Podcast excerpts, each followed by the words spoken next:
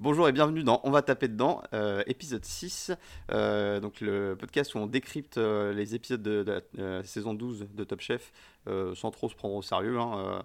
Aujourd'hui, comme d'habitude, je suis en compagnie de Ludovic. Bonjour Ludovic, Bonjour Florian. comment vas-tu? Eh bien, autant que faire se peut, ça va. Là, j'ai vécu une dure semaine la semaine dernière et là, je récupère. Ah, Et j'ai récupéré en regardant Top Chef.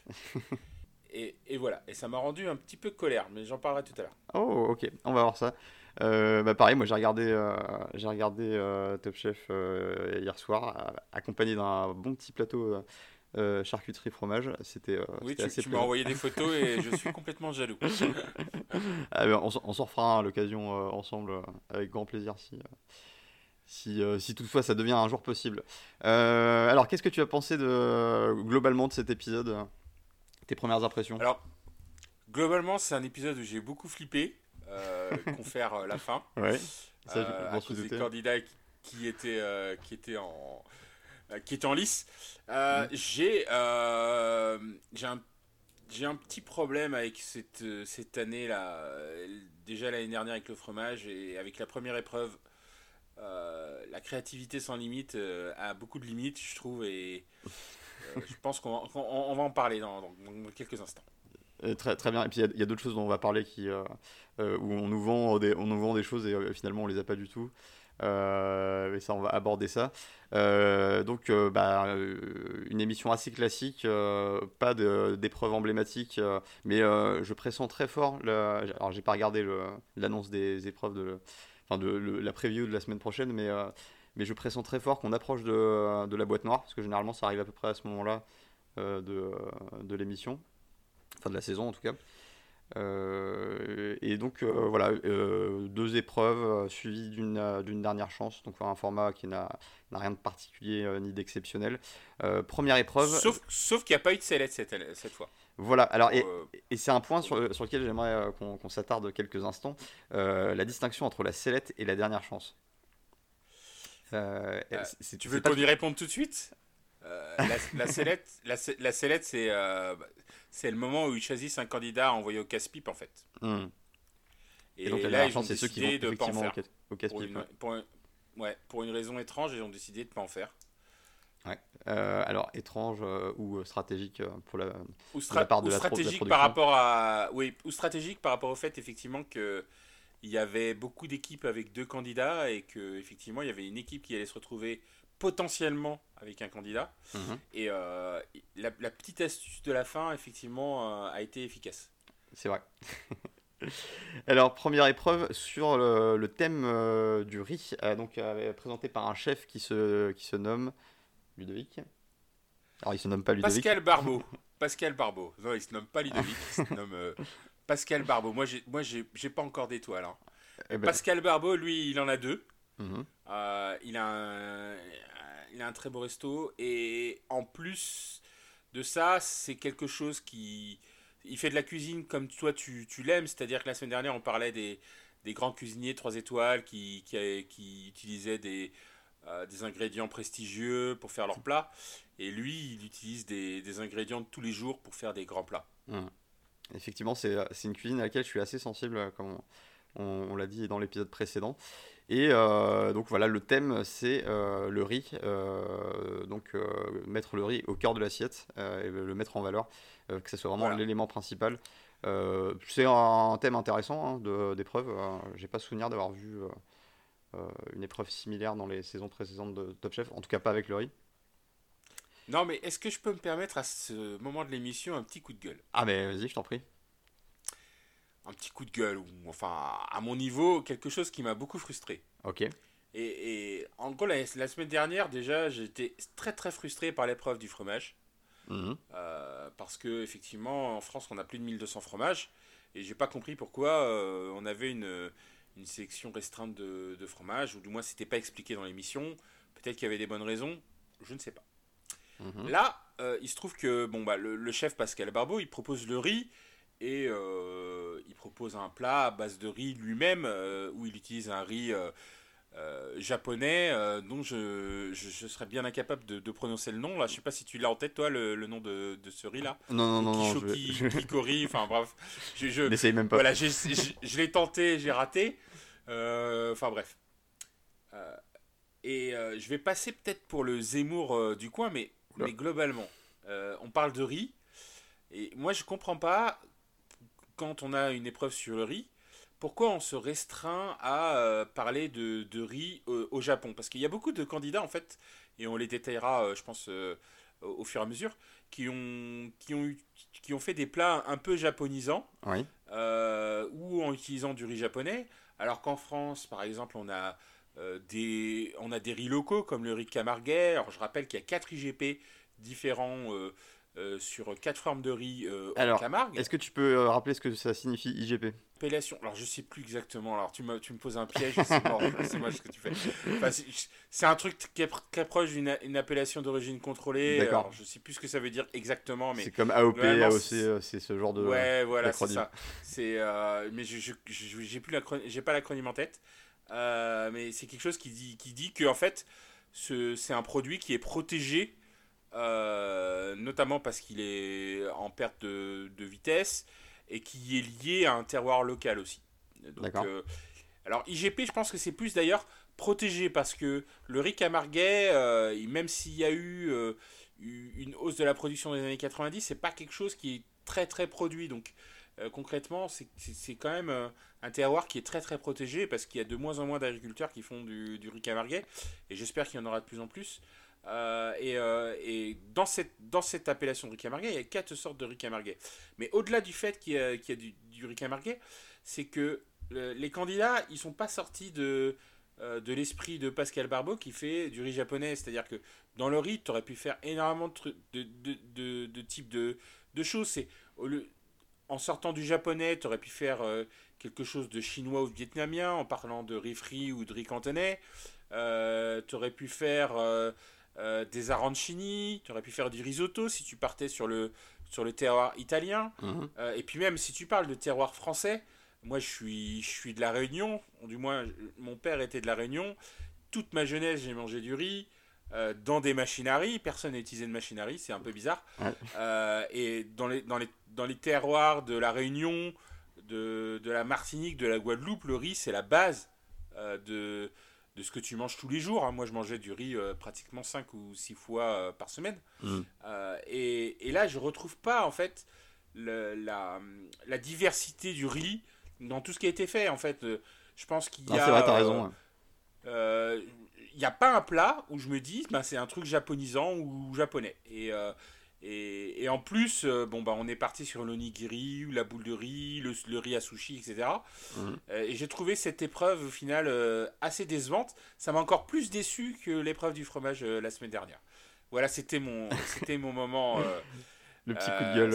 C'était mon moment de droite. Donc on peut passer à Alors, donc IGP pour, pour ceux qui nous écoutent, ça signifie indication géographique protégée. Donc tu étais, étais, plutôt dans le vrai dans ce que tu disais. Euh, alors le riz, euh, alors moi j'aime beaucoup le riz, mais euh, je suis un peu désespéré parce que c'est quelque chose que, alors je le rate systématiquement quand je le fais à la casserole.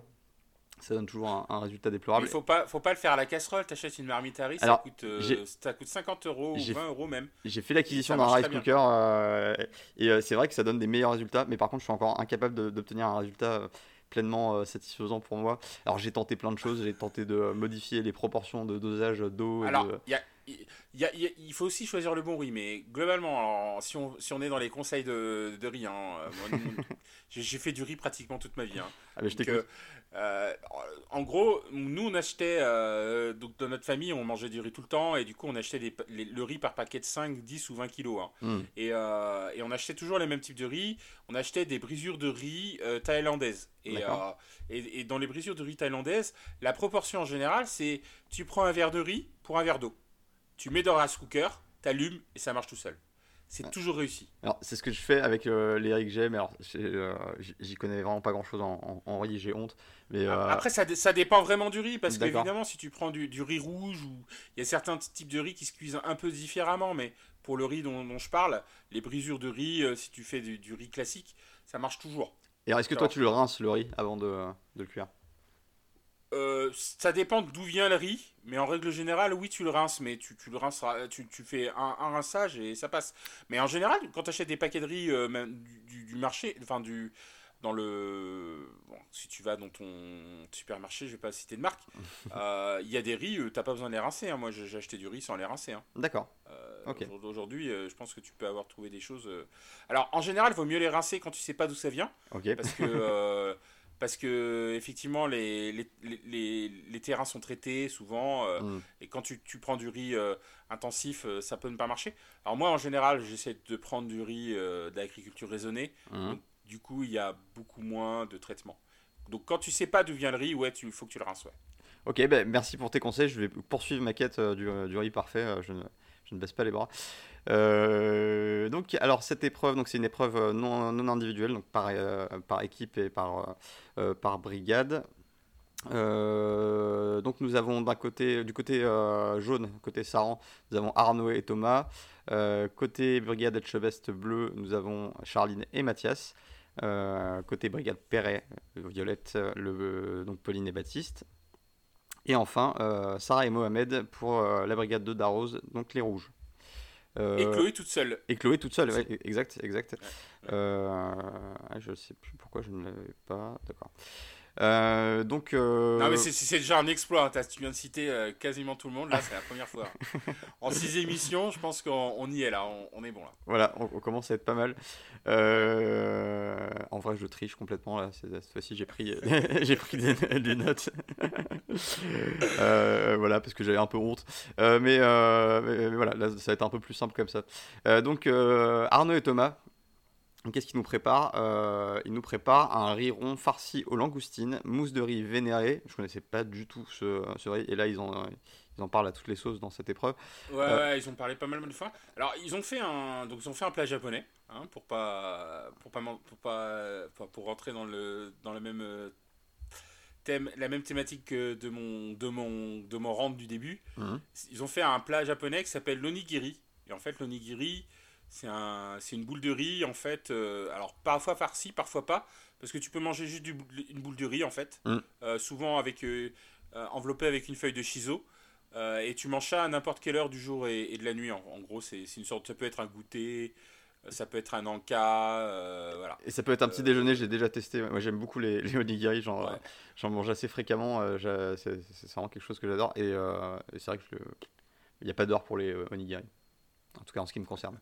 Alors, en plus, c'est, euh, ça peut être, ça, ça, soit ça n'a pas de goût, soit c'est effectivement agrémenté. Euh, en général, c'est comme c'est assez neutre, tu peux donner ça à n'importe qui, euh, à tes enfants. Puis c'est du riz, en plus, c'est, un peu sain, quoi. Voilà. Mm. C'est, pas, c'est pas trop. Et puis, ce qui est bien. Alors, je parlais du, du riz, c'est, c'est un truc de. Et ce qu'ils n'ont pas utilisé aussi, c'est par exemple la farine de riz. Mm. tu vois, on parle souvent de, de, cuisine végane entre nous. Non, jamais on parle de cuisine végane entre nous, mais global, si tu es euh, si tu as un, si tu as un problème avec euh, euh, le blé ou la farine de blé si tu utilises de la farine de riz tu peux faire des gâteaux ou d'autres choses quoi. C'est vrai. Tu peux faire non mais il y a tellement de choses à, à, faire avec le riz. Il y a le tergoul le tergoul c'est un truc normand. On a appris que Baptiste était normand bon. Mm.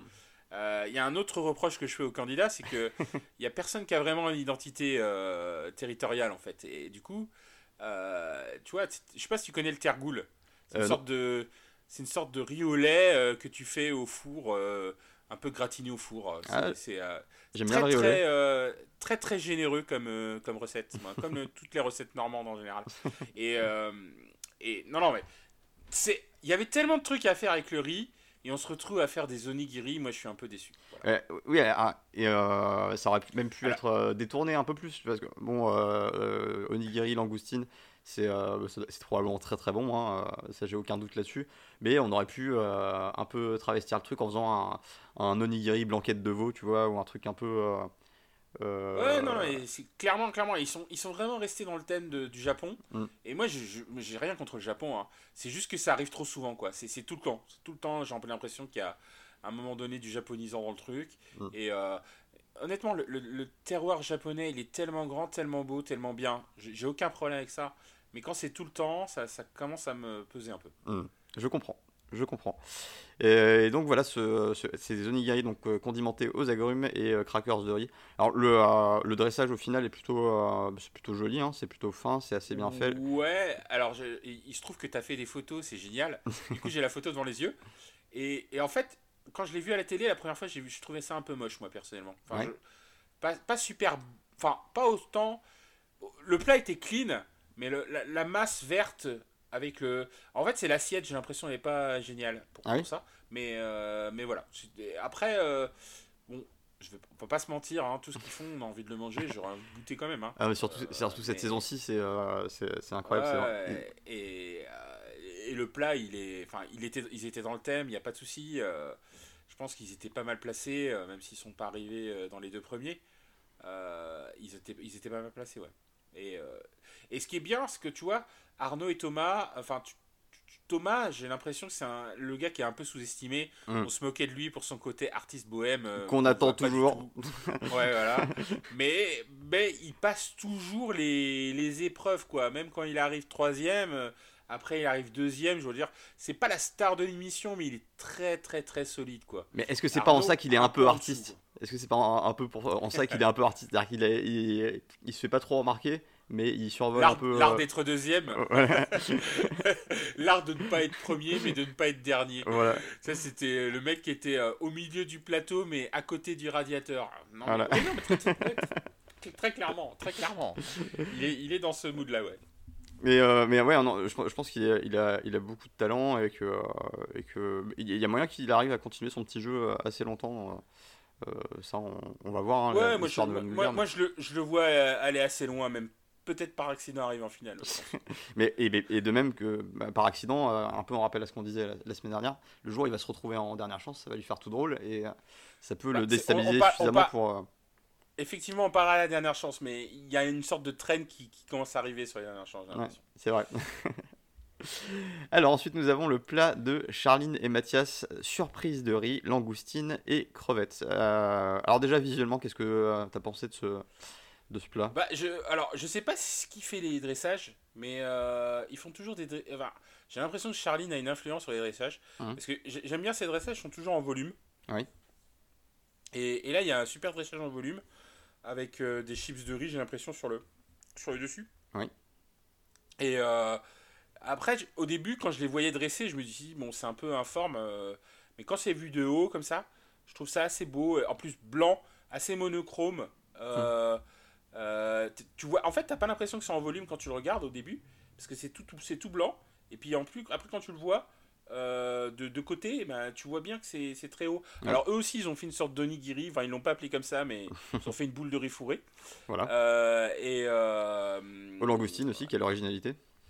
ouais, ouais. Donc, ah, non, mais ça, c'est le problème de. On voit pas nous ce qu'il y a dans l'économa, mais le... je pense qu'ils ont, ils ont que ça. Alors, il y a quelqu'un qui a fait du qui a fait des travers de. Enfin, il y avait du porc à côté, je, je, sais, je me rappelle plus exactement qui a fait, fait ça. Mmh. Mais euh, je pense qu'ils ont, ils ont du matos, mais globalement, ils sont toujours. Euh, et je pense que ça vient aussi du chef Pascal Barbeau, parce que j'avais l'impression que Pascal Barbeau, bon, il travaillait le riz, mais il, il travaillait aussi beaucoup les, euh, les, fruits de mer. Ah non, c'est le chef d'après, peut-être, qui, qui, faisait ça. Enfin, mmh. bref. Tu remarqueras quand même que, dans ordre général, tous les candidats utilisent très très peu de viande. C'est vrai. C'est ce que j'ai remarqué. C'est vrai, surtout cette année. Sauf, sauf quand le thème est imposé, c'est la viande, mais il y a très très peu de viande, euh, et notamment très très peu de porc. J'ai remarqué ça, ils en utilisent assez peu. C'est vrai, c'est vrai, c'est vrai, on peut, on peut le noter. Euh, alors, moi, j'étais pas très fan sur, sur ce dressage du petit, d'espèce de petit boudin de verre qui contient la, la sauce à base, qui, qui est fait à base de riz, d'ailleurs, je pense. Et, euh, je, crois que. Euh, bah, c'était pas super régulier en fait, on va dire. C'était pas, pas hyper C'était pas trop ce que ça représentait, euh, si c'était une île flottante ou je sais pas quoi. Mais par contre, ce qui est bien, c'est qu'il y a une vraie séparation. En fait, c'est-à-dire que leur coulis qui est au, centre là, enfin, je sais pas ce que c'est. C'est un. C'était pas un coulis, mais c'était une. je pense que c'est une sauce. du coup, avec, le, avec leur petit boudin là, c'est ça faisait une forme euh, sympa et, le fait que ça déborde pas, c'était ça qui rendait le, truc joli. Ah euh, mais après, le, on, on sait pas trop ce qu'ils ont fait comme forme, donc euh, ouais, ça a l'air plutôt, plutôt abstrait. quoi qu'il en soit, plat suivant, Brigade Perret, donc les violets, Pauline et Baptiste. Oh, surprise, hein, encore un onigiri. Onigiri macro aubergine et ravioles au lait de riz. Ouais. Bah écoute. Euh, qu'est-ce que tu veux que je te dise C'est un, peu violent. Mais, euh, mais, mais, oui, non, mais je, suis assez d'accord avec C'est pas très. C'est le, même plat que, c'est le même plat que Charline et. Enfin, t'as trois mêmes plats en fait. Ouais. trois plats identiques. C'est euh, ouais, c'est à peu de choses près complètement la même chose. et ensuite, donc nous avons le plat de Chloé. alors, Chloé, pour le coup, là, c'est la première qui sort un peu de, des Chloé, Chloé, par contre, tu vois, je, dis sur Chloé, euh, mon coup de gueule tout à l'heure ne concerne pas Chloé, dans le sens mm. où clairement, elle a voulu faire hommage au chef. Et c'est super l'histoire. Et surtout, je pense que son plat, c'est le plus original. Ah mais c'est clairement et, surtout euh, le, dressage est extrêmement euh, minimaliste, très sobre. donc ce, ce, pas totalement réussi, je pense. Ouais. Notamment toi qui es le pro, toi qui es le pro du cerclage, je pense que tu as quelque chose à dire là-dessus. Oui, non, mais le... déjà, il est très, il est très réussi. Euh, le, riz, on le, voit, euh, on, le, voit à la dégustation. Il est... Je pense qu'elle a la meilleure cuisson de riz de toutes les preuves. Euh, je, pense qu'elle je pense qu'elle a eu du bol aussi, mais elle est meilleure que parce que il faut, il faut voir comment Chloé a fait son riz. Hein. C'est-à-dire qu'elle l'a cuit. Et bon, L'idée, c'est que quand tu cuis, effectivement, la cuisson du riz, c'est compliqué. C'est pour ça que tu utilises un, rice cooker ou une machine à riz. Parce que ça, ça te, ça t'enlève cette, cette complication-là. C'est qu'à un moment donné, il faut laisser la vapeur euh, dans le. Il faut, il faut laisser la casserole fermée quand tu fais ça, la casserole. Euh, il faut laisser un temps, euh, un temps donné. Donc, le temps donné dépend à peu près du riz que, que tu choisis. Donc là, il se trouve que pour ce riz-là, parce que c'était le même riz que Pascal Barbeau, il fallait lisser 18 minutes à, un moment donné, elle sort le riz et elle se dit est-ce que c'est bon, est-ce que c'est pas bon Et hum. elle se dit ça manque peut-être un peu de cuisson. Et elle se dit qu'elle va le. Non, ça, elle, dit c'est peut-être euh, presque trop cuit. Oui. Et elle se dit pour arrêter la cuisson, je vais mettre du beurre dedans. Magnifique geste euh, cuisinier. J'ai adoré ce réflexe de euh, il faut arrêter la cuisson. Alors je me suis dit ok comment elle va procéder? Est-ce qu'elle va le, le, passer un peu à l'eau? Mais ça risque d'être dégueu Est-ce que ça euh, hop, non, tartine euh, son riz avec du beurre. Euh, je, je connaissais pas du tout cette façon de, stopper une cuisson, mais pourquoi pas. Puis ça doit être très bon, mais effectivement, je pense que ça t'alourdit bien. ça rapporte quand même pas mal de gras dans, ton plat. Qu'elle a équilibré, je crois, avec un, du citron derrière. Ouais, alors je me, je me rappelle plus exactement, mais je crois qu'il y avait deux agrumes. Mm. Et et le traditionnel yuzu, le point yuzu a été atteint, je pense, à ce moment-là. Voilà. Et, et, euh, et, non, mais après, la force de son plat, c'est effectivement qu'elle avait le, poids central, c'était son riz, qu'elle a réussi, euh, ben, qu'elle a réussi au-delà de ce que je pense, de ce qu'elle espérait elle-même. Euh, et, et, par contre, c'est aussi le fait que c'est toi qui construisais un peu ton plat en mangeant avec les condiments à côté. Bah, c'est, il y a ces trois petits points de, condiments qui, euh, alors, qui sont un peu euh, impossibles à identifier quand tu les regardes comme ça, mais qui, qui avaient l'air tous très bons, chacun à leur manière. Et, et c'est vrai qu'il est juste posé là, sans, sans aucune ornementation, si ce n'est qu'il est posé sur, sur une espèce de sauce, je ne sais plus.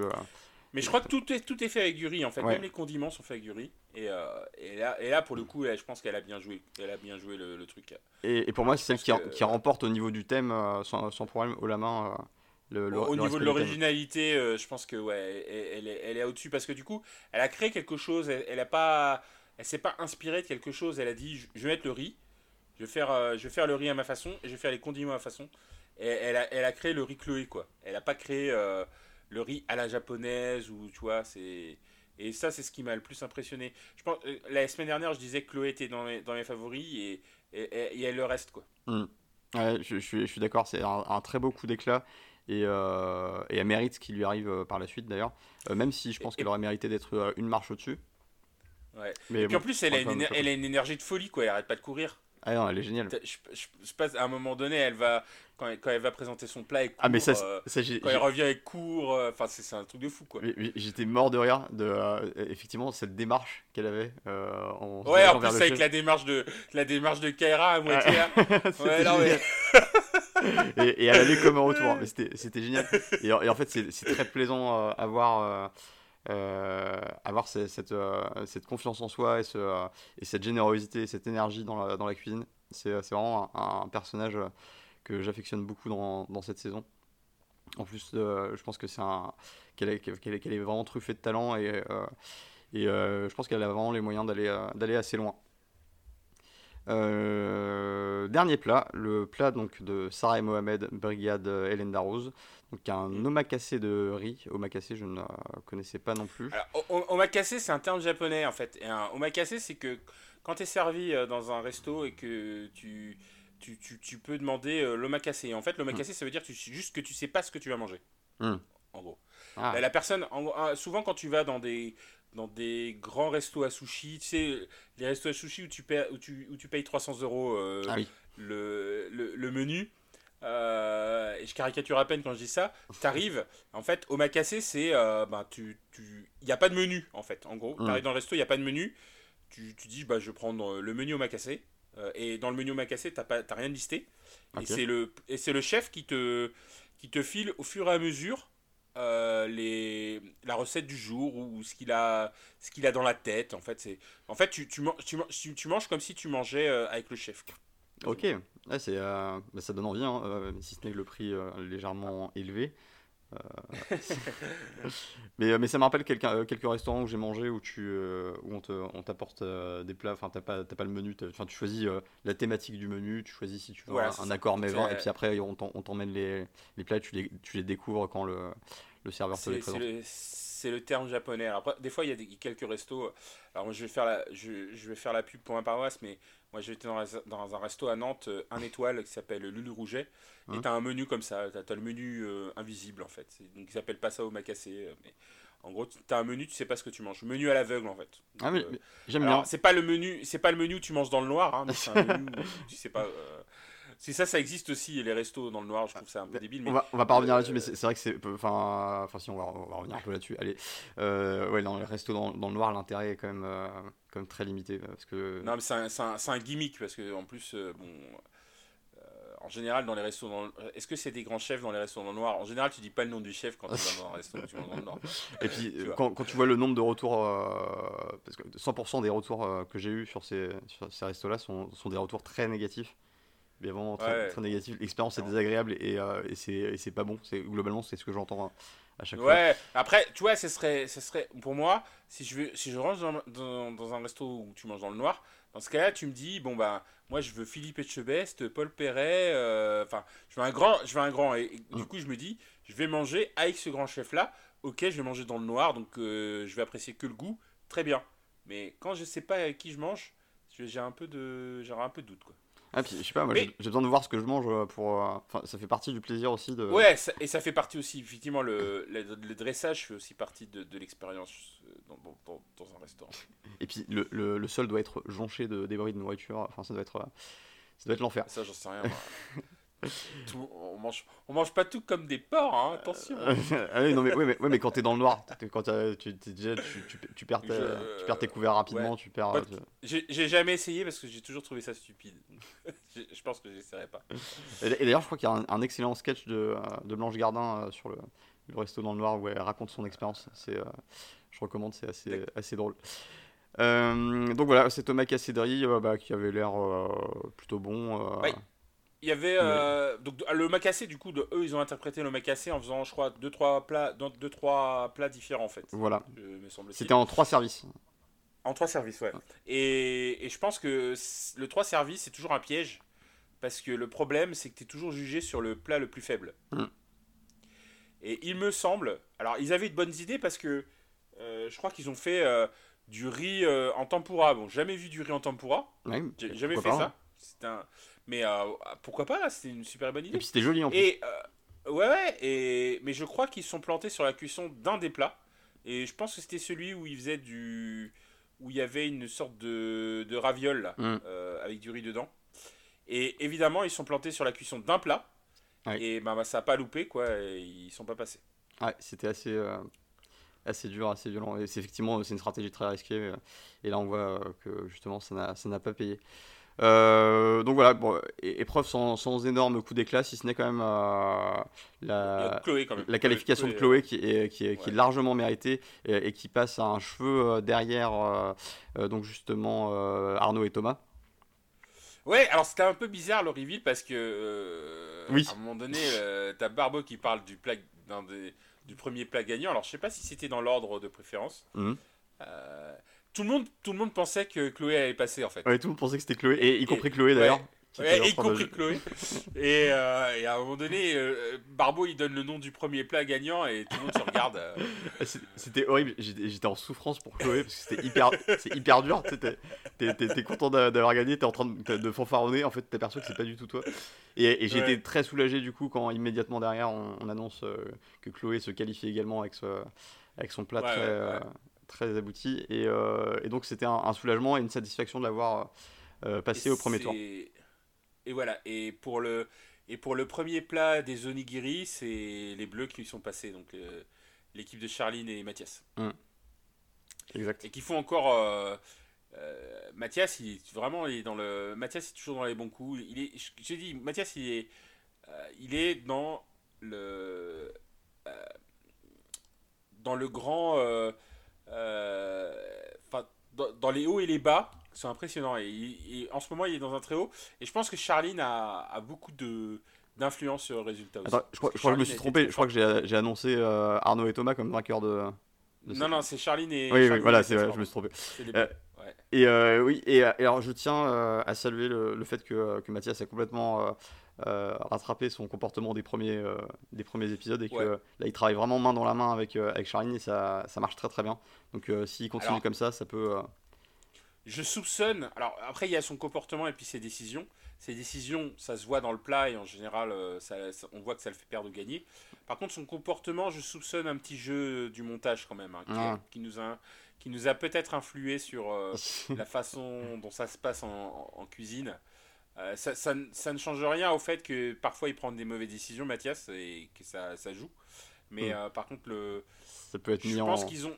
Alors, ouais, soit ce qu'il a fait avant a été gonflé, soit ce qui est fait après a été euh, un peu dégonflé. Hmm. Mais les monteurs M6, euh, bien joué. c'est vrai, mais il, il s'arrange toujours pour qu'il y en ait un ou deux qui soient détestables au début Ouais. pour, pour euh, montrer une évolution dans le personnage. euh. Ouais, et il faut le dire aussi, hein, nous on est très influés par ce qu'on voit à la télé, mais euh, le, le montage ça se joue et voilà. Je dis ça parce que moi j'ai vu euh, la Snyder Cut et voilà, le montage ça joue, je peux le dire.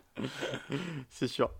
Euh, deuxième épreuve, alors qui, euh, qui m'a beaucoup plus intéressé, avec euh, le chef, euh, donc euh, Angel Leon ou Leon Angel, je ne sais plus euh, dans quel. Angel, An- Angel Leon, il s'appelle le monsieur. Voilà, donc un chef espagnol euh, qui est spécialisé dans les, euh, les produits de la mer et qui, euh, qui a l'air d'être un, un peu euh, un, un expérimentateur, un chercheur de, de nouvelles techniques, euh, euh, notamment de, de cuisson.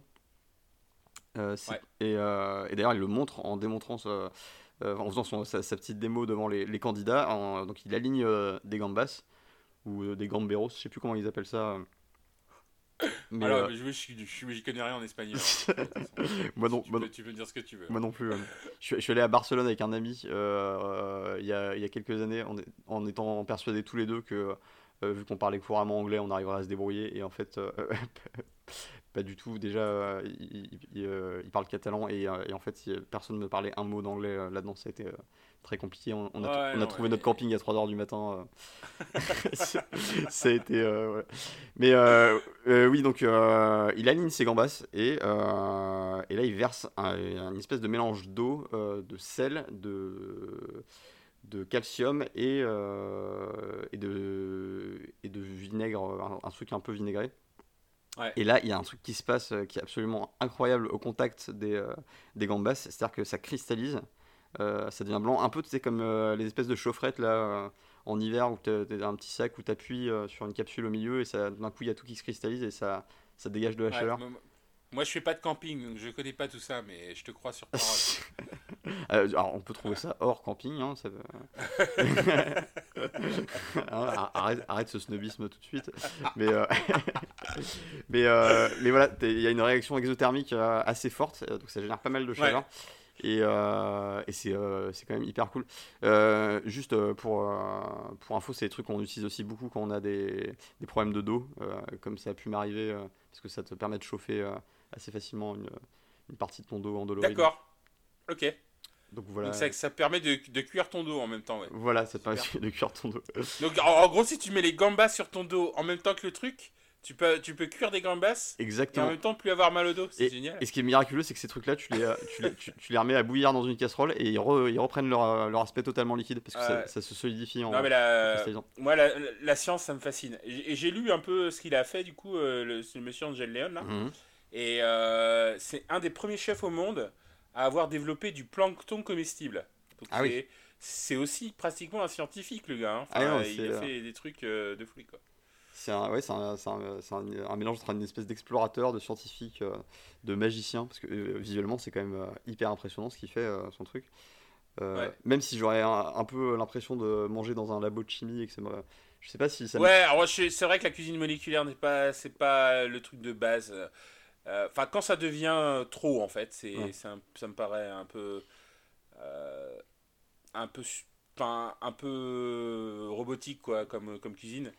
Et effectivement, moi, j'ai- j'aime bien quand je vois le produit, etc. Mais après, quand de temps en temps, euh, enfin, ce qu'il a fait là, euh, par exemple pour cuire les gambas, euh, ça m'a impressionné, quoi. J'ai- toujours pas compris comment ça marchait. Et puis apparemment Et, cuisson euh, parfaite, euh, parce que le point de température atteint, euh, je, que je n'ai plus en tête, euh, apparemment suffit à, à les cuire à la perfection en, en quelques secondes seulement. Donc c'est Hmm. franchement c'est bluffant. Il y, y a vraiment un côté waouh qui est, quand, tu, quand tu vois ça. Et, et donc ça annonce un peu la couleur du thème de l'épreuve qui est la cuisson instantanée. Euh, alors plus ou moins instantanée hein, selon les candidats, on va voir, Ouais. on va voir par, par la suite. Mais euh, c'était, euh, je sais pas si c'était instantané l'épreuve, c'était une cuisson. euh, oui, alors du coup, c'était une cuisson devant le, devant le chef, ouais. Voilà. Mais alors, cuisson instantanée, enfin, en, en gros, c'est cuisson rapide avec un, un petit effet chaud culinaire. euh, Ouais, ouais. euh, et, euh, et voilà. Et c'est le genre d'épreuve que, que j'aime bien. Le, le, le chaud culinaire, c'est un truc qui me fait marrer quand c'est quand c'est bien fait. Euh, ou même bah, parfois quand ça rate complètement. Alors, des fois c'est triste, mais des fois c'est drôle. Non, euh, quand ça rate, c'est moche. Enfin, surtout quand, c'est, quand toi tu dois manger en fait. Ouais. Quand tu vois ça à la télé, tu peux trouver ça marrant, mais enfin, quand ça rate, euh, t'as- tu dis, ok, mais je mange quoi du coup? Est-ce que je dois prendre un McDo ou Moi, je- dois prendre je- une- je pense que je serais mortel- ou- je serais mortellement gêné pour, le, pour la personne qui rate son, Ouais. son culinaire devant moi. Et je pense que je pense que je pense que je prendrais un air très content et que je mangerais pour lui faire plaisir. Parce que je pense que ça doit être, doit être vraiment C'est ça, parce que, parce que nous on est trop, on est trop, on est trop poli, mais Voilà. tu serais, tu serais un peu dégoûté en sortant. C'est clair. Euh, donc on a euh, cette fois-ci c'est euh, en individuel. Donc on va avoir euh, pour faire un petit rappel des candidats, on va avoir Baptiste, on va avoir Thomas, on va avoir Sarah. Nous allons avoir également Arnaud et Pauline Pauline et Mohamed. Et je et crois voilà. C'est ça. je crois avoir fait le tour. Euh, donc premier euh, candidat, euh, donc c'est Baptiste, qui lui, Ouais. alors le, là on va, on va en reparler aussi, hein, y, a il y a un problème pour moi. Donc il, il choisit de cuire sur un pavé parisien. Alors tu vas pas me dire qu'il est allé dans l'économa ou, dans la- ou dans la réserve. Et, et on- on- Non, mais il y avait des. Je pense qu'ils avaient. Je pense qu'ils ont préparé ça en amont, quoi. voilà, mais euh, Alors, tu- est-ce que tu penses que euh, on leur offre des trucs euh, qui sont déjà présélectionnés comme étant originaux parce qu'ils sont sûrs que comme ça, ça fera un truc un peu sympa visuellement à l'écran? Ou alors est-ce que on annonce le thème de l'épreuve et puis ils ont, je sais pas, la matinée pour, pour réfléchir un peu à ce qu'ils vont faire et à, et à demander des accessoires éventuels dont ils pourraient avoir besoin? Je pense que c'est plus ça parce que tu vois, dans ce cadre-là, euh, avant de passer à l'épreuve, il y a une démonstration avec le chef euh, de, où, il Mhm. voit le, où il voit la démonstration du chef qui cuit ses gambas avec son, sa magie noire, là, enfin sa magie blanche, on va dire. et, euh, et, et à mon avis, alors ce n'est que mon avis, je pense qu'il y a effectivement euh, à la fois de la part des candidats un temps de réflexion pour savoir de quoi ils ont besoin et à la fois des choses déjà disponibles. Hmm. C'est-à-dire que le pavé parisien, c'est pas la première fois que je vois ce genre de, de cuisson, par exemple. Ouais, et, Et- puis- et puis j'imagine mal un technicien euh, top chef euh, courir dans la rue avec une baramine pour déceler un, Ouais, c'est ça. un, un pavé. Vite, pour- euh, vite, à- allons à Roubaix euh, prendre un pavé pour cuire par-dessus. Ça va être génial. Mais il y a un vélo dessus. Non, non, non, non. Tu le prends. Tu prends le vélo avec. Eh non, c'est. enfin, bref, alors pourquoi pas un pavé parisien C'est du. je crois que c'est du granit et que c'est supposé bien restituer la chaleur. Euh, donc ouais, euh, c'est, c'est- puis en plus c'est volumineux, c'est, euh, assez euh, joli, c'est original. Donc il le fait chauffer très fort. Et euh, l'idée, c'est pour lui, c'est de, euh, donc de, d'y saisir des, des Saint-Jacques euh, avec euh, une certaine quantité de, de graisse. Et alors la promesse, c'est euh, que la température monte suffisamment pour que la graisse s'enflamme pour euh, Alors, il terminer n'y la a, y pas que de la graisse. Il a pas que de la graisse. Déjà, Il y a aussi du... c'est pas c'est pas une certaine quantité de graisse. C'est-à-dire qu'il crée une mixture qui l'enrobe de son Saint-Jacques déjà. Donc euh, c'est comme euh, c'est comme si tu faisais euh, tu sais, du chocolat fourré à la Saint-Jacques. Sauf que lui, il, il fait du de la, Attends, attends, attends, qu'est-ce que tu viens de dire Du chocolat fourré à la Saint-Jacques Non, non, non, mais créativité sans limite. vois c'est vrai, c'est vrai, ok, ok. tu, tu as le droit. Non, mais c'était pour l'image, c'était pour l'image de l'enrobage en fait. Ok. Pour, pour ça. mais non, mais du coup, enfin, il y a pas mal de graisse quoi dans son truc, c'est ce que je veux dire. Oui. Euh, à la base, Euh, c'est vraiment enrobé de graisse. euh, Et de Calvados, et de et de calva et de calva Ouais. et de calva. Donc euh, c'est là qu'on découvre que Baptiste est normand. Ah, Voilà. Donc première fois qu'on entend l'histoire de la Normandie de Baptiste. C'est un peu une, Très bien, hein, moi ça. c'est un peu un terroir bien, opportuniste. hein. Hein. T'as, l'impression qu'il, va, qu'il va, Ouais, il va, de- ouais. il va devenir landais quand ça va l'arranger, ou euh, il, il- va dev- devenir gersois quand il y aura une épreuve sur le confit de canard ou sur le, ou sur le foie gras. Enfin, ça va être. euh, Voilà. Donc là, et, et ouais, et après il fait un truc comme, il fait un truc de fou de mon point de vue, c'est de tenter un pari. Il se dit, je, je- donc je l'enrobe de la graisse, je mets du calva, et euh, si, si tout se boutique bien, euh, bah ça va flamber quand je vais cuire. Osé. Et euh, moi- Pari très osé. Alors, est-ce que quand croyais, toi, ou pas? Honnêtement, non. Alors, ouais, pas du tout. aucun, je me suis dit, mais ça va jamais après. Je mais après, peut-être que, en fait, peut-être que lui le savait parce que euh, la, la, le- la pierre devait être très très très chaude. Mhm. Vu comment ça a cuit, hein, vu que tu sais, tu, tu te rappelles quand il a commencé à mettre le truc, Oui. ça a quand même commencé à bouillir. Enfin, ça, c'était pas, euh, c'était pas genre euh, euh, la cuisson lente, tu vois. C'était Ouais. vraiment une cuisson très très rapide. hein. Et, parce que la graisse, elle a commencé à exploser, tout, le- tout, tout le truc s'est explosé. Et hum, je- j'ai effectivement été surpris que ça s'allume. Mais euh, honnêtement, le, ça, tout de suite, tu te dis, bon, bah, il va gagner l'épreuve, quoi. Enfin, il n'y a pas de doute. Ah ouais, J'ai pas eu de doute qu'il soit dans les deux premiers. C'était hyper beau. Franchement, quand, quand, quand, quand ça s'enflamme et que tu vois donc cette flamme qui, euh, qui sort de la pierre euh, et, qui, euh, et qui cuit ces, ces Saint-Jacques, franchement, c'était beau et ça donnait, euh, ça donnait vraiment envie. Et euh, il y avait un petit côté magique. euh, donc euh, bravo Baptiste, Baptiste, toi et ta, et ta plume tournoyante. Ouais, et, euh, et c'est ce qui est marrant, c'est bon, du coup, bah, la semaine dernière, je pensais que Baptiste était un de mes favoris, il le reste. Euh, mais c'est là où on commence un peu à découvrir le bonhomme, euh, le- la fausse assurance de Baptiste, en fait. Ouais. Voilà pourquoi il fait que des blagues tout le temps, enfin, il est toujours. parce qu'en gros, il est pas très sûr de lui. C'est un grand gros, timide. Et, c'est un grand timide, et, et- mais il a du talent, quoi. Ah, bra- franchement, c'était très impressionnant. Euh, juste ensuite, on a le plat de Thomas. Alors, lui, il se met un challenge parce qu'il il fait le même euh, produit que la démonstration de- du chef Léon. Euh, donc, Ouais. des, des gambas ou les gamberos ou je, ou je, ne, sais, je ne sais quoi. Et, et en plus, il utilise un procédé de cuisson instantanée, alors qui n'est pas celui du chef Angel Leon, parce qu'il ne faut pas déconner. Euh, mais, euh, mais qui utilise aussi le sel. Et Alors, j'ai trouvé ça très intelligent parce que euh, alors, et là pour le coup vraiment j'ai pas cru une seule seconde que ça allait marcher, que ça allait cuire en faisant ça.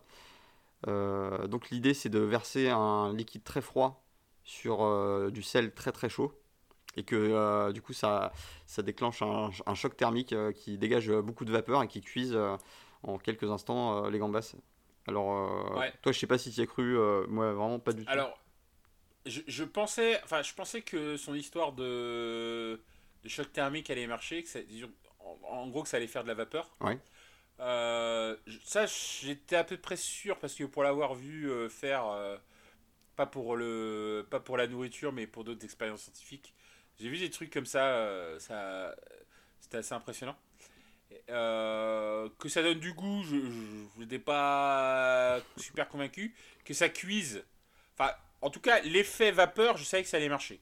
Que ça cuise, honnêtement, je, ne savais pas. Bah. Mais par contre, ce que ce que ce qu'on dit pas, c'est que il, l'a pas fait en deux, en une fois son, sa cuisson, il l'a fait en deux fois. Ah, C'est- C'est-à-dire que ok, il a utilisé son, son truc de vapeur, mais après, il remettait du bouillon chaud dans, le, dans les gambas Ah, pour, continu, pour continuer à les cuire. Mm.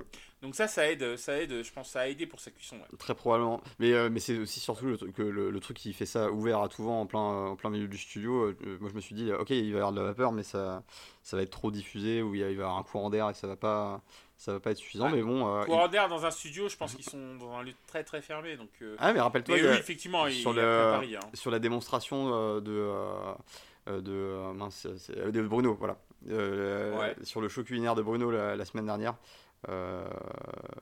qui est parti trop tôt, euh, hélas. Euh, bah, il y avait un peu de vent, euh, enfin il y avait un courant d'air qui, euh, qui, faisait, qui faisait bouger la flamme de son brûleur et qui apparemment lui a, lui a posé problème. Ouais, mais, mais là, c'était pas dans les mêmes conditions. C'est-à-dire que la, la- la plaque sur laquelle il posait le bouillon, Mm. elle était très très chaude. Ouais. Et lui, il mettait un truc très très froid. Mm. Euh, je sais pas si tu. Je sais pas si tu. Et, et moi, je, dans l'effet inverse, si tu manges, si tu bois du thé glacé, Mm. par exemple, euh, si tu bois du thé glacé, tu mets énormément de glaçons dans très très peu de. Enfin, avec de l'eau- du, du, du thé très très chaud. Mm. Et C'est ça qui fait l'effet euh, euh, thé glacé qui, qui marche. Ah, Euh, et et j'avais pas trop de doute que ça fasse de la fumée. Mhm. Parce que même, même avec des courants d'air à la limite. Par contre, j'ai des doutes que ça donne du goût. Mais ça a dû le faire. Et moi, je pense que ce qui a donné du goût, c'est son deuxième bouillon quand il le met dans l'assiette. parce que c'était à base de saké, c'est ça? Ouais. Et, et là, je pense que c'est ça qui plutôt qui donne le- le- l'effet waouh. Mhm. Mais du coup, c'est moins spectaculaire que la fumée, quoi. Ouais, Voilà. Mais après, euh, est-ce que la fumée était un gimmick ou pas? Je- Là, je suis incapable de te dire. Mais euh, je pense, j'étais persuadé que ça allait faire de la fumée, par contre. Euh, et, et- et- et autant le calva qui brûle, euh, autant le calva qui brûle, euh, j'avais des gros doutes. Ouais. Mais euh, je pense que, en fait, ce qu'ils nous disent pas, c'est qu'ils les mettent vraiment à des chaleurs très très hautes. hein, je. Ouais. Euh, je crois- Ouais. Mais je crois qu'il était à C'est peut-être 500 ça degrés, euh. Ouais, c'est ça qu'on voit pas en fait, c'est que là on parle pas de 180 degrés, 200 degrés, on parle de 300 degrés, 400 degrés, 500 degrés. Et c'est des trucs qu'on connaît pas nous en cuisine normale parce qu'en général, euh, bah, ce qu'on a nous dépasse pas les 300 très très rarement quoi. Ou alors, te- vois, te- euh. ou alors faut mettre ton four en pyrolyse avant de mettre ton pavé parisien à l'intérieur. quoi. Et, et même, Ouais. et même là encore, je suis pas sûr. Euh, Ouais. euh, donc c'est suivi par euh, donc le plat de, de Sarah, qui nous sort une idée qui est ma foi très, très intéressante. La cuisson dans du, Ouais. dans du sable chaud. En plus, c'est vrai que pour raconter une histoire, c'est plutôt, c'est plutôt sympa, c'est- ça marche plutôt bien. Euh, en revanche, moi j'étais très sceptique sur cette histoire de, de double couche, et d'ailleurs, enfin, c'était un peu ce qui était annoncé, mais euh, euh, c'est vrai que euh, le sable, qui, il, il perd sa, sa chaleur très très vite, la façon dont il est, il est versé, c'est-à-dire un peu de, de haut, et donc bah, ça, le, ça lui fait perdre encore plus vite sa température. Et là, le fait qu'il y ait Ouais. une double couche, je me suis dit ça, ça va vraiment être, être trop léger. Bah, alors- surtout que, ouais, alors, je, je- je tout à l'heure, tu disais que c'est. Enfin, tu parlais de cuisson instantanée. Effectivement, je vois dans les, dans les screenshots que tu me fournis qui parlent de cuisson instantanée. Euh, il se trouve que. Alors, je- encore une, une autre anecdote de ma vie. euh, de ma vie splendide. Vas-y, on t'écoute. Euh, Je sais pas si tu. Il se trouve que j'ai j'ai vécu quelques mois euh, en Nouvelle-Calédonie. Mhm. Et, euh, et en Nouvelle-Calédonie, ils, ont- ils font une cuisson comme ça. Alors, euh, pas sous le sable, mais. je sais pas si tu connais le bougna. Euh, Le plat, un plat qui s'appelle le bougna. C'est le pas le truc que tu cuis dans des feuilles de bananier, euh, dans un four Ouais, euh, sous- exactement. sous terre, ouais. Ouais, mais tu cuis sous terre en fait. Ouais. Et euh, c'est de la même manière. Et du coup, c'est pas instantané, ça, ça prend assez longtemps quand même à Mm. cuire. Ça a l'air hyper que, bon, d'ailleurs. Voilà, et d'ailleurs, la, la vraie spécialité de Bougna, c'est le Bougna chauve-souris. Donc faut le savoir. hein. Ah, Ils, ils- ils mangent du. Il y a le Bougna chauve-souris, ils mettent donc de la chauve-souris dans le, dans le truc. Donc moi, j'en ai jamais mangé. hein. En général, c'est du Bougna poulet, enfin des, des trucs plus classiques. hein. Mais le, la vraie spécialité, c'est le Bougna chauve-souris. d'accord. Et euh, donc, euh, bravo, merci Covid. Et, euh, et donc. On sait d'où viendra le prochain, voilà. Non, mais ouais, alors, bon, bon, là, c'est un- une chauve-souris bien cuite, mais Mm. passons. Et, et donc, ouais, euh, c'était certain que c'était pas instantané. En fait, ce mode de cuisson, il est pas instantané parce que, en plus, effectivement, elle a mis deux feuilles. Oui. Alors après, peut-être que c'était pas. C'était effectivement pour protéger son poisson, mais je pense qu'elle a pris un risque par rapport à, aux, aux autres candidats. Et en fait, les candidats qui ont perdu, c'est-à-dire elle et, et, Pauline ont pris un Mhm. risque en prenant des poissons qui ont des cuissons beaucoup plus difficiles que le saumon ou, euh, euh, ou la gambasse ou... euh, Ouais, que tu peux te permettre d'avoir très très peu cuit. ouais. Ouais, voilà. La gambasse, à la limite, je pense que là, il a bien joué le coup, Thomas. Mais par contre, ceux qui ont pris euh, le saumon ou euh, le, euh, les, les- les noix de Saint-Jacques, Mhm. honnêtement, ils avaient un petit avantage parce que, à part la surcuisson, tu peux sous-cuire. C'est-à-dire, tu peux Ouais. prendre le risque de sous-cuire, en fait. Voilà. Ça te Et, fait déjà un risque et- d'écarter sur deux en termes de cuisson. Ouais. Et, et, et Sarah, et on parlera aussi de Pauline, eh ben, clairement, elles sont tombées dans ce piège d'avoir un poisson qui était compliqué déjà à, à cuire. Je me rappelle plus exactement du poisson de Sarah, je me, par- je rappelle du poisson de Pauline. Alors, est-ce qu'on parle de Pauline tout de suite ou est-ce qu'on en parlera après? Mais- Euh, euh, mais euh, donc le poisson de Sarah, il était, j'ai l'impression qu'il était difficile à cuire. Et, et concrètement, quand t'as jamais fait le truc, tu sais pas combien de temps ça dure Ouais. de, de cuire. Ah, c'est risqué. Hein, je ouais. pense que euh, voilà. Et pareil, hein, euh, c'est c'est tu, tu, tu prends tu, tu prends ton risque et tu, tu, tu, tu vis avec et malheureusement euh, elle était son poisson n'était pas assez cuit à la fin mais euh, mais honnêtement l'idée était très très bonne et que l'idée vient euh, alors peut-être que Sarah vient de Nouvelle-Calédonie normalement Sarah vient de Nantes hein, mais voilà c'est- un mode de cuisson que j'ai vu que vu faire et, et qui, qui est pas un, mode de cuisson instantané pour le coup c'est un mode de cuisson plutôt lente quoi Alors attention, est-ce que Sarah est-elle vraiment originaire de Nantes euh, Ce qu'on a entendu dans l'émission laisse plutôt Non, non, non, que- ouais, ouais, elle est pas vraiment originaire de Nantes, mais, mais euh, voilà, quand, il, quand t'es à Nantes et tu deviens nantais, nous on aime bien tout le monde. Tu t'installes à Nantes, t'es nantais, quoi. On n'attend pas, on n'attend pas 10 ans, quoi. C'est Mm. comme ça, c'est la vie. Eh ben, Nous, on, les- on- on prend les gens tels qu'ils sont, hein, donc elle, elle est nantaise y, maintenant. y compris les Parisiens? Euh, ouais, ouais, enfin, à, part, à part ceux qui viennent deux semaines de- pour le Covid, mais euh, à, part cela, euh, si tu restes longtemps, euh, voilà, t'es- au bout de trois semaines, ça va, quoi. T'es Et natura- surtout si naturalisé dans- Nantais au bout de trois semaines. Oh, voilà, surtout si t'offres la, la bière et, et- et la charcute, euh, là ça passe tout de suite, quoi, tu vois. Ça et- dépend comment tu, comment tu es, quoi. Et si en plus tu fais rayonner ta ville euh, en débarquant à Top Chef, là c'est le, le top. Et d'ailleurs, c'est c'est là Oui. qu'on apprend qu'elle a, elle a pas mal d'amis en commun avec, euh, avec Mohamed. Donc, euh, euh, Ouais, alors donc on découvre ça effectivement dans, cet- dans cet épisode-là. euh, Donc, de la- donc elle est de la région parisienne, euh, il me semble-t-il, Oui. ce que j'ai compris, mais je sais pas exactement d'où, mais... Écoute, ça, ça la regarde, hein, sont ces, ces histoires. Mais euh, voilà, euh, donc c'est euh, ouais, un peu triste euh, euh, pour, euh, pour ça, parce que j'aimais bien l'histoire du, euh, du sable. Ça aurait pu être très ouais, très. mais voilà, elles ont, pris, elles ont pris plus de risques que les autres, et malheureusement, euh, à part Thomas, je pense qu'elles ont... Voilà, elles- c'était vraiment très risqué de prendre un poisson très compliqué à cuire. Mm. Je, je- Et effectivement, c'était qui tout double, quoi, et ça pardonne pas face à un chef euh, qui pardonne pas les... Les, les euh, erreurs de cuisson. quoi. Euh, c'est suivi par Arnaud euh, qui nous fait un truc sympa et pour le coup qui raconte une, euh, une histoire assez sympa aussi. Alors, pareil, donc, alors lui il ramène de la roche volcanique, alors il, il monte un, un bobard euh, Du Japon, ouais. total J'étais au là-dessus. Japon, Oui, euh, euh, Mont Fuji, machin voilà. bidule. J'ai ramassé ces pierres moi-même. le- C'était pas le Mont Fuji. Non, euh, c'était un volcan, quelque chose. Le, le- le Ouais, mont ouais. Sak- euh, attends, Sakurajima. Ah d'accord, ok. Je, je connaissais même pas en plus ce truc. Et euh, bah, il est sur mes screenshots. euh, donc, euh. Il, il aurait, pu- il aurait pu, tu vois, ils auraient, tu vois, encore un truc japonais, tu vois, il aurait pu être local, il aurait pu dire euh, le piton de la fournaise ou la montagne pelée, tu vois, il serait resté à la Réunion en Martinique.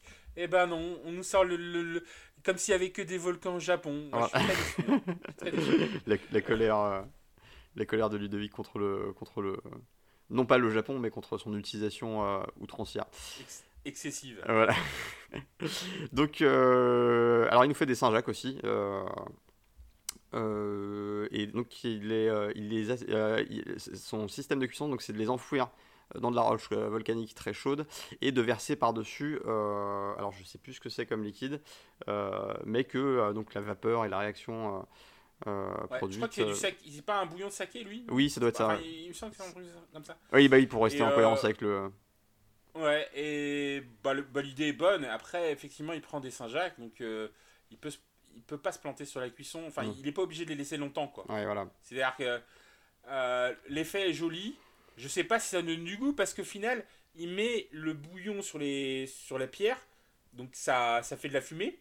Mais du coup, est-ce que les Saint-Jacques sont un peu touchés? Je sais pas trop. Mm. Euh, tu vois J'ai l'impression que c'est un peu un gimmick, mais, mais après, il fait un plat qui est, qui est sympa. hein, euh, une sorte de bouillon euh, de Saint-Jacques. euh, Ah, ça a l'air très bon, ça a l'air très très bon. Moi, j'ai pas, j'ai pas, de j'ai pas de sujet, mais il a pas pris les mêmes risques qu'un Thomas ou qu'un qu'une Pauline ou qu'une euh, qu'une Sarah. Ça, c'est sûr. Et d'ailleurs, on, on le voit parce que c'est Pauline qui vient juste après et euh, qui nous sort un, un fer à, car- à caraméliser pour, euh, pour, cui- Ouais. pour sa cuisson. Euh, donc, c'est un. Avec un, avec un rouget. Voilà. Et, et le rouget, c'est peut-être le poisson le plus difficile à cuire, d'autant plus dans un concours. Oui. Donc, elle- franchement, elle s'est mis. Pauline, elle se met des challenges. Ah oui, et, et puis- et sur la quantité aussi de. sur la quantité Ouais. Ah bah oui, parce que là, on voit juste le rouget, mais sur le, elle, a, elle a trois fois plus de travail à côté, quoi. Ah oui, non, elle a un accompagnement en, en 16 façons euh, et en 3 services, tu vois. C'est- vraiment. euh, Non, mais il n'y a, y a pas de sujet. Je pense qu'elle elle est technique, elle sait faire des trucs. Mais je pense qu'il y a, y a un manque de focus. Et c'est dommage parce que. et en fait, elle a pas le bon chef, Hmm. je pense, pour le focus. Il aurait fallu qui, tu Paul, penses Pe- Paul Perret, c'est pas le chef du focus, en fait. Ouais. Euh, tu vois, elle, elle aurait, eu euh, un, un Philippe Etchebest, tu vois, euh, Hmm. pour, euh, pour, euh, pour lui dire arrête de faire canaliser. 50 50 trucs, tu vois. Et, il aurait pas dit, tu vois, parce que Paul Perret, des fois, tu lui dis des trucs, il dit ah, mais je comprends pas. Tu vois, c'est pas, Ouais. c'est pas dans cette épreuve-là où on parle de Dragon Ball Z, non? Si, alors, Si. point, point Dragon Ball Z, je pense pas Ouais. qu'il était possible qu'il existe, en tout cas dans cette tranche d'âge, euh, des gens qui ne connaissent pas Dragon Ball Z, surtout que je Non, crois qu'il a. il a- le, il a- le mec, il vit à Shanghai quand même. hein. voilà. Enfin, je sais pas comment il fait, quoi. Enfin, le- À un moment donné, il est plus proche de nous de- du Japon que. Alors, oui, d'accord, Dragon Ball Z, c'est encore japonais. D'accord, ok. T'aurais pu dire Tintin quand même. Bon, bref, passons. Mais, quand même, ne pas connaître Dragon Ball Z. euh, Enfin, c'est-à-dire, t'as pas d'enfant Enfin, je- qu'est-ce qui se passe? Il y, a, il y a un truc qui m'a échappé. Ouais, où t'as vraiment t'as vécu dans une caverne. il y a- où- il y a une faille on, temporelle. va, on va euh, fouiller la backstory de, euh, de Paul Perret. euh, Il y a, il y a un Ouais. truc pas clair là- là-dessous. Euh, et donc voilà, euh, donc, euh, le fer à caraméliser qu'on utilise donc, pour caraméliser les crèmes brûlées, bah, et sur un rouget qui est compliqué à cuire, c'est hyper difficile d'évaluer le, le temps qui- qu'il faut, où il faut maintenir le, le fer pour la cuisson de son rouget. c'est Non, non, mais en plus, tu vois, elle a pas une cuisson uniforme, tu vois bien. C'est-à-dire son, son fer prend pas tout le poisson déjà. Donc, euh, donc, t'es déjà, sûr qu'il y a un, un endroit qui est pas cuit? Euh, alors, je- il me semble qu'elle avait une sorte aussi de double cuisson, puisqu'il Oui. y avait une sorte de un bouillon. bouillon aussi. ouais. Mais, mais, euh, mais le rouget, c'est le poisson le plus traître à cuire. euh, et quand c'est surcuit, surtout, c'est moche. Mais quand c'est pas cuit, ben. Tu, enfin, des tartares. J'ai jamais entendu parler de tartare de rouget, par exemple. Ouais, c'est sûr, je, je n'irai pas m'y risquer. Donc, donc voilà, c'est vraiment un, un sur-risque en plus de tout le travail qu'elle a à faire. Et pour ça que je dis Paul Perret, c'est pas forcément le chef parce que Paul Perret, tu vois, c'est quand t'as des délires à la Adrien Cachot ou même à la Baptiste, ça Mm. passe, tu vois. Mais parce qu'il va t'encourager à aller euh, dans ces trucs. Enfin, il va pas te décourager, c'est ça. Oui. Il va pas te décourager en essayant de de- de- d'aller moins loin. Mais, euh, mais Pauline, elle va trop loin et, et Paul Perret, elle a, Elle a pas super bien coaché, quoi. Ouais. Et euh, ensuite, nous avons euh, Mohamed qui fait une cuisson sur pierre euh, en terre cuite. Donc là, pour ramener son terroir nord-africain d'Algérie. Voilà, terroir, terroir nord-africain, je valide. Voilà. J'aurais pris, moi. Il est arrivé troisième ou quatrième, mais c'est pas grave. Mais au moins, il, a- il s'est servi un peu de, de ce qu'il avait. de ce qu'il avait. Voilà, il n'a pas brodé une histoire mytho sur, sur un, Ouais, un- sur un le- volcan qu'il aurait arpenté. Ouais. voilà. Enfin, C'était, enfin, son bluff a marché hein, à- concrètement à Arnaud. Oh non, mais après, euh, j'ai pas de souci, est-ce qu'il bluffe, mais. euh, Euh, et donc ouais non, c'était plutôt, plutôt, plutôt sympa. ce- Mais après, en termes de, enfin, c'était pas très original en termes de cuisson. Non, non, et puis après, c'est du saumon. Et puis le saumon, enfin, pareil, hein, le saumon, tu... le seul risque, c'est de le surcuire, quoi. hein. Mm. donc, Et alors, tu fais la cuisson instantanée. Pardon? Et alors, il, il nous le flambe avec quoi ce, ce saumon? Et- Ah ouais, bonne question. Ah, bah, avec, Flambé au saké. avec du saké. Voilà, Voilà. on va tomber. Mais, euh, mais je sais pas, je pense qu'ils ont, à mon avis, Est-ce que c'est Euh, le terroir ont dû- euh, algérien le non, mais ils ont dû avoir une réduc euh, d'un producteur de saké. Et puis ils ont que le saké, euh, ils ont que le saké en. euh, dans, les quenonas, je vois, pas- je je Voilà. ça. hein. On, on file 14 bouteilles et 3 sacs de riz euh, brouillons. donc euh, voilà, euh, bah, donc euh, la, la totalité des candidats, hormis bien sûr Pauline et Sarah, sont qualifiés pour, euh, pour la semaine prochaine. Alors j'ai bien aimé le côté du, du chef. alors ce chef avait l'air très très sévère. Ouais, et- il était, il était un peu Etchebestien. D'ailleurs, Etchebest c'est pas dans, dans le truc et ça m'a rappelé. on- on- je je sais pas s'il fait euh, le cauchemar en cuisine espagnole, mais il pourrait. hein. il pourrait, il pourrait. mais il avait l'air très sévère, mais en fait paradoxalement je l'ai trouvé très gentil dans les, euh, dans les, euh, les Ah dégustations. bah ouais ouais sauf bah à part dans les moments où on disait que c'était pas assez cuit ou pas mais mais en, en règle générale je sais pas je pas trouvé de, de, de chef dur en fait Ah, mais, et là, surtout, les, Euh, les, les, chefs de la première épreuve, ils étaient tellement dithyrambiques sur les, sur les candidats. Ouais. Je me suis dit, mais en fait, comment ça se passe Ils sont tous très bons, alors ils, ils osent pas dire que c'est dégueu et que, ou qu'ils aiment pas. ou- bah je, je sais pas on Alors- leur a dit d'adoucir un peu peut-être Ah, ont, ils ont été hyper. Mais- euh, en tout cas, ils ont, été, ils ont pas taré d'éloges sur les, sur les candidats. ouais non non il n'y a pas eu de chef euh, qui a dit que c'était euh, que c'était de la merde sauf à un moment donné on s'en rappelle Et, euh, on lui a un peu fait faciliter la tâche. Et, mais voilà non mais là, les, les chefs sont ah, sont sont très sympas ouais Et alors, globalement, je, je sais pas si, tu as fait attention pendant euh, cet épisode, mais euh, je trouve que ça, ça se renforce de plus en plus le côté où où il y a une bonne ambiance entre les candidats et où ils se, ils se complimentent lors des dégustations, ils se complimentent mutuellement les uns les autres. euh, Ah ouais, ton truc, il a une belle Ouais. texture, il est bien. il y a vraiment une, Bah, un côté bisounours.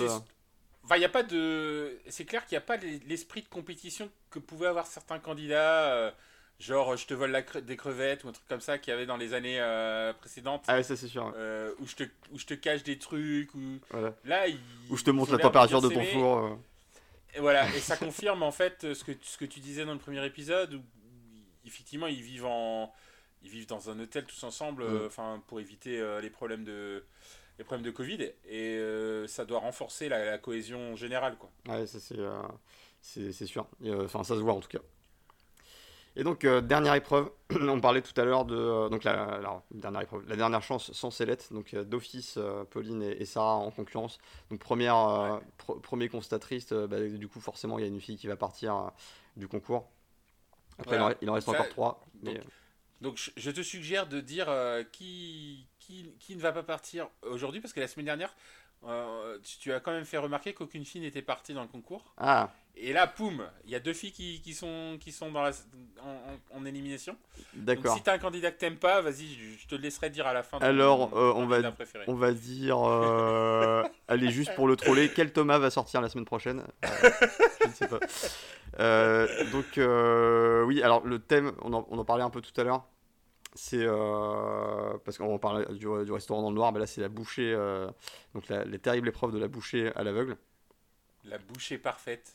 La bouchée que tu parfaite. connais ce terme de bouchée parfaite? Non, pas du tout. Non, bah, ça vient d'un youtubeur qui s'appelle Florian Honner. Je regarde ses vidéos sur, sur YouTube. Mhm. Et un jour, donc euh, dans, un, dans un mouvement assez salace, il, il avait invité Clara Morgan. Et Clara Morgan lui dit Écoute, moi j'aime bien manger. Donc il, il mangeait dans un resto assez classe. Et, euh, et il dit euh, Et Mar- Clara Morgan lui dit Moi, moi j'aime bien manger euh, la bouchée parfaite où je mets tous les éléments dans une cuillère et je mange. Mhm. et, et je mange pour voir si le plat est excellent. Et depuis ce jour-là, dans, dans, ce, dans cette série de, de vidéos sur YouTube, Florian Honner, il parle de bouchée parfaite. Donc là, on parle de bouchée parfaite. En plus, la bouchée parfaite au moule. Donc là, je suis dans, le- je suis dans le thème. Bah, et, et- et puis, euh, enfin, après, je sais pas pour toi, mais moi, quand, euh, quand je vais, euh, je prends un exemple assez, assez simple, mais le, le bon kebab réconfortant, quand t'es dans, quand, Ouais. quand t'es dans ton meilleur kebab, chaque, bouffée, chaque bouchée est la bouchée parfaite. Ça, y a, y a- y a pas de. Il, doit être, il doit être super ton kebab. j'ai envie d'y aller. hein. Euh, Parce que moi, j'ai eu des accidents dans les kebabs. donc, euh, oui, ça, c'est. euh, c'est- un peu. euh, les, les kebabs, c'est un peu comme les restos dans le noir, tu sais pas toujours ce que tu vas manger. Sauf- que tu, sauf que tu le vois, mais tu. euh, voilà. Ouais, euh, c'est pas, il y en a quelques-uns, il y en a pas tous, mais il y a des fois, c'est un peu. C'est un peu limite. Donc, repassons à notre bouchée de moule là. Voilà. Hein Donc, Alors alors Pauline euh, qui nous fait la moule en bouchée et Sarah qui nous fait la moule surprise. Euh, deux approches assez différentes parce qu'on a côté Pauline une, ému- Ouais. une émulsion euh, qui recouvre l'ensemble. Et, et côté Sarah, c'est plutôt la moule qui est posée avec différents éléments et un peu un petit bouillon, au, bouillon au fond. Alors, tu vois, dans le, dans, dans le cadre d'une bouchée où tu, tu, ne vois pas ce que tu vas manger, pour moi, ce qui s'approche le plus du dressage, ça, bah, ça va être la sensation. donc, bah, je ne sais pas si on peut parler de texture, mais un peu le relief et la première approche au moment où tu vas mettre la, la bouchée. Non, mais euh, clairement, le dressage n'importe peu en fait. Il faut qu'il faut qu'il y ait de la mâche en fait au départ. Il faut qu'il y ait de la mâche, mais, mais tu vois, la, sensation quand tu, euh, quand tu prends par exemple la, la, bouchée de Pauline avec son émulsion sur le dessus et quand mm. tu prends la bouchée de Sarah où tu arrives directement au contact du produit euh, solide, c'est, je pense que la, la sensation est très différente et joue pas mal sur, sur, ah, sur la, fin de... Mm. toute façon quand tu quand tu dégustes en aveugle la, la, seule, la seule sensation la seule truc qui compte c'est le goût et, la température aussi. Ouais, et, et, et, le, et sur une bouchée comme ça, il faut que ça pète tout de mm. suite. Enfin, il faut que tu sentes quelque chose. Il faut que tu sentes quelque chose à mâcher. Enfin, il faut que tu essaies de. En plus, le chef, il doit juger, donc il faut qu'il essaye de comprendre ce qu'il mange. Mm. Donc, euh, je, pense qu'il savait que c'était de la moule, mais globalement, euh, je pense que l'approche de Sarah était meilleure quand on voit la photo, surtout. C'est qu'on voyait, enfin, on voyait qu'il y avait de la, pour moi, on voyait qu'il y avait de la texture. Mm. Et comme tu dis, alors que, le, effectivement, le, euh, le siphon, puisque c'est le thème de l'année, le siphon, euh, le, siphon, ça peut te donner la perception d'une sorte de nuage et d'évaporation plus rapide dans la bouche, j'ai mm. l'impression. Ouais, c'est vrai, c'est possible. Et, euh, d'ailleurs, bah, malheureusement, Pauline ne survit bon, après, Ouais.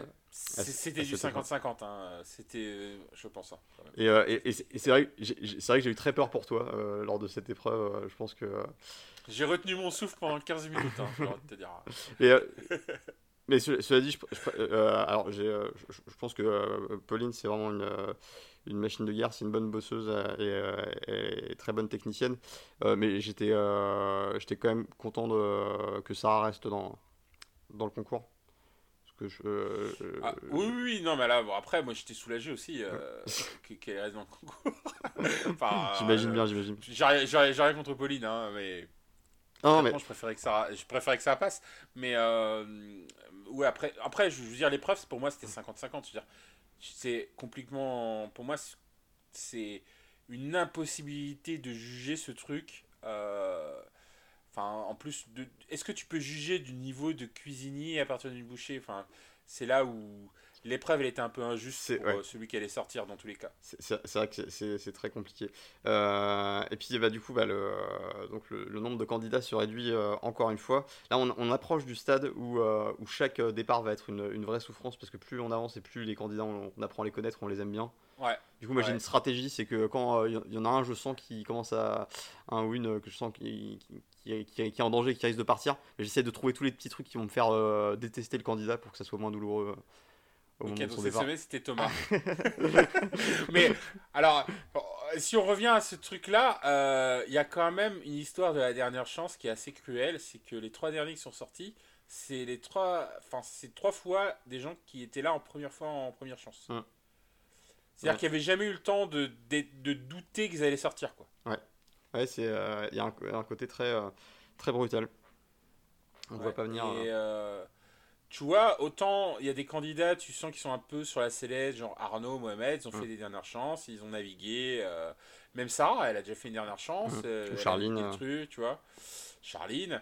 Euh, et, et là, tu vois l'hécatombe des gens qui, effectivement, sont, ont, des, ont eu des très hauts. Et donc, typiquement, Bruno, Pierre, mm. ils ont pratiquement tout gagné jusqu'à Pauline, elle était dans le bon bateau euh, des violets avec Baptiste, je pense. Euh. Et même si elle n'a pas tout gagné, euh, bah, elle a eu la chance la semaine dernière que Baptiste se désigne déjà. et, et là, dernière chance, bon, bah, elle n'est pas passée, quoi. Et est-ce que c'est vraiment de sa faute? Non, je pense, sur, sur cette épreuve qui, qui vraiment qui était un peu roulé de la roulette russe parce que une personne jugeait en plus seule personne jugée. Ouais, c'est, c'est vraiment. en plus, il y a ce côté-là où tu as forcément un biais de, des, goûts de la personne. Il y, a un biais de sélection. Enfin, voilà. Et... Mais euh, il, faut, il faudra bien regarder les semaines suivantes. Ceux qui passent en dernière chance, euh, euh, si cette tendance continue. Quoi. Et alors, du coup, autre fait, fait marquant, c'est que euh, donc, euh, Paul Perez ne se retrouvant plus qu'avec un candidat, bah, du coup, prend Sarah dans son équipe. Donc, Sarah quitte avec beaucoup de tristesse la brigade d'Hélène Rose pour rejoindre celle de, Paul Perez. J'ai beaucoup. la, blague de, Pauline m'a fait beaucoup rire quand elle refuse de. on, lui annonce qu'elle doit transmettre ses manchettes et qu'elle dit non, c'est mort. Et euh, vraiment, sur un après, tu, tu, vois, d'habitude, en fait, d'habitude, les, les, candidats sont tristes et, là, je l'ai trouvé un peu. Enfin, elle était très. Enfin, elle a pas, elle a pas montré de tristesse. Alors, je sais pas, c'est pas négatif qu'elle montre pas de tristesse, mais, plus de la résignation. Elle était très philosophe, ouais, par rapport à son départ, quoi. Mm. Et le fait qu'elle ait de l'humour euh, par rapport à ça, c'était. Ah, mais c'était, c'était très très drôle et c'était, euh, en plus, elle a bien, elle a bien joué parce que il y a, y, a, y a, quand même une fraction de seconde où tu, où y crois, quoi. Claire, qu'elle l'a elle, elle bien joué en fait. elle l'a bien joué. Et j'aimerais bien euh, avoir un aperçu de la réalité, la réalité alternative où elle refuse euh, vraiment euh, de filer ses manchettes. non mais ça se trouve, ça se trouve au montage, elle a réellement refusé ses manchettes et après on lui a dit non bah non, il faudrait que tu refuses pas quand même. Et, euh, et, donc voilà, euh, une candidate en moins, plus que trois filles dans le, dans le concours. Les, euh, les, les, profils les plus solides commencent à se, à se bah, manifester. plus, que trois filles, mais surtout plus que huit candidats, parce que mm. il, y avait quatre, il y avait quand même quatre, quatre filles sur cinq, sur neuf candidats au départ. Donc concrètement, là, on, la proportion que quelqu'un, enfin que qu'une fille soit éliminée était très forte, hein, on ne va pas se mentir. Hein. Euh, donc c'était une chance sur deux, hein, quand même, presque. Euh, au-delà du talent, si, à talent égal. Euh, et, et, forcément, il va, il, va, y avoir du dégât. Les équipes sont équilibrées. le, les, là, je pense que la semaine prochaine, il va y avoir un, encore un rééquilibrage, à mon avis. parce que on a, et, et ce qui m'étonne, c'est qu'on n'a pas vu ni l'épisode des restos, ni l'épisode de, de, la, boîte, noire. Euh, donc il reste encore du taf. Hein. Ils, vont, peut-être devoir faire euh, la, guerre des restos dans le noir. non. Là, je, quitte l'émission. Euh, eh ben, écoute, je pense qu'on a fait le tour. Est-ce que tu as d'autres remarques ou est-ce que tu as un, conseil culinaire, une astuce Non, non manger du riz, euh, manger euh, des plats euh, de la Martinique, de la Réunion, de la Guadeloupe. Mais avec du riz camarguais. Ah ouais, avec du riz camarguais, ouais. enfin, manger, manger tout ce que vous voulez. et même japonais si vous voulez, mais pas tous les jours, quoi. Il y a tellement de trucs à manger. Voilà, et faites en sorte que chaque bouchée soit parfaite.